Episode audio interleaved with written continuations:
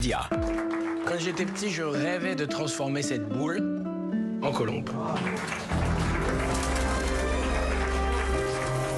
Merci, messieurs, dames. Comment je vais faire pour m'occuper de Lison si on travaille tous les soirs Euh, bah, tu feras comme tous les parents seuls qui bossent. Si tu demandes à Jacques, je suis sûre qu'il sera ravi de t'aider. Les grands-parents qui s'occupent de leurs petits-enfants, c'est courant. Je crois que je préfère encore la nounou. Si je garde ton gosse, il y a moyen que je fasse des snaps avec lui? Le bébé, c'est l'avenir. On peut lui mettre une litière. J'ai un vrai savoir-faire avec les enfants. Kev Adams, vous incarnez Victor, donc c'est euh, un jeune magicien dont la femme meurt pendant qu'elle donne naissance à leur premier enfant, et il va devoir faire face à ce drame, élever son bébé seul, et en même temps faire euh, décoller sa carrière de magicien qui lui tient à cœur. Euh, bon, heureusement, il n'est pas tout seul pour ça. Il est quand même aidé. Euh, il est bien entouré, notamment par son beau-père euh, Jacques, incarné par Gérard Jugnot, son ami d'enfance également. Euh, c'est la première fois, je crois, que vous jouez le rôle d'un père, Kev? C'est la première fois, ouais. Complètement. C'est la, la vraie première fois parce que je. Je l'ai même jamais joué dans ma vie. Enfin, en Oui, fait, c'est ça, je vous êtes suis pas encore papa. encore, non, Mais ça, c'était plutôt. ma connaissance, bien sûr.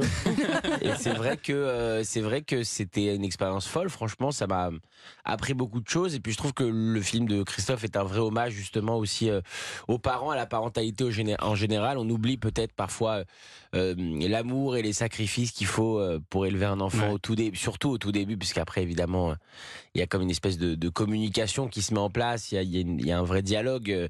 Euh, euh, assez jeune d'ailleurs qui arrive, mais nous ça, ça se passe vraiment de 0 à 2 ans, 2 ans et demi, et euh, de 0 à 2 ans et demi, c'est vraiment euh, full sacrifice quoi. C'est ça. Mais c'était plutôt un avantage pour vous au départ de ne pas avoir été euh, papa avant parce que du coup, euh, vous n'aviez pas besoin de faire semblant de mal vous y prendre avec le bébé. quoi. Exactement.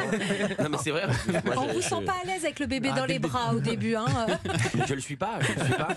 Et euh, ça m'a, ça m'a un peu angoissé d'ailleurs au début. Et puis ensuite, euh, Christophe euh, m'a dit, euh, voilà, c'est, c'est le cas. euh, les, les jeunes papas en général sont pas non plus euh, les, Ouais. Ouais. les hommes qui ont le la- le plus de dextérité avec leurs enfants au tout début. Et c'était ça aussi que- qui était intéressant, c'était ce contraste en ce- entre ce mec qui est magicien et qui donc euh, sait extrêmement bien se servir de ses mains euh, quand il doit faire des tours et, et impressionner la galerie. Mais quand euh, il doit s'occuper de son enfant, bah, c'est une autre histoire. Quoi. Ça y est, tu m'as piqué ma phrase, Ah évidemment, d'habitude, et maintenant j'avais que celle-là à peu près. Et voilà, C'est c'est à un moment donné, on me pose la question, je réponds.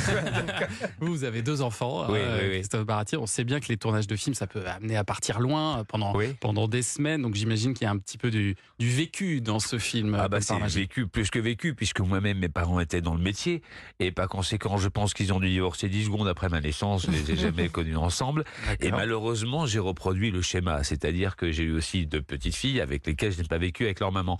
Et là on s'aperçoit vite que les, les papas théorisent ce qu'on doit faire alors que les mamans le ressentent. C'est un peu, c'est un peu Ouais. euh, peut-être caricatural, mais c'est-à-dire que nous, on lit beaucoup ce qu'on doit faire, on est très attentif, mais on est, on reste dans la théorie, évidemment. Et tout ce que j'ai pu transmettre à Kev, c'est qu'au fond, il y avait, comme il l'a dit, donc cette part d'illusion. C'est un illusionniste, mais qui se fait assez peu d'illusions dans la vie.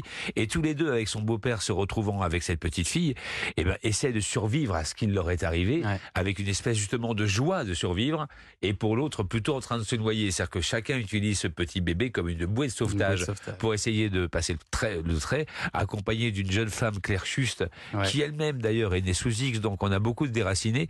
Et d'ailleurs, c'est un sujet, d'ailleurs, j'y pense souvent, que c'est après avoir fait un film, comme disait Claude Sautet, qu'on arrive peut-être à déterminer le secret pourquoi on l'a fait. Pourquoi j'ai fait du pourquoi on l'a fait. Et c'est seulement après qu'on Ouais. arrive à le déterminer, parce qu'il faut pas le chercher pendant. Ça s'appelle Comme par magie, ça sort euh, mercredi. Kev Adams, Christophe Baratier, vous êtes nos invités jusqu'à 11h sur Europe 1 et dans deux minutes, on va dresser votre portrait sonore.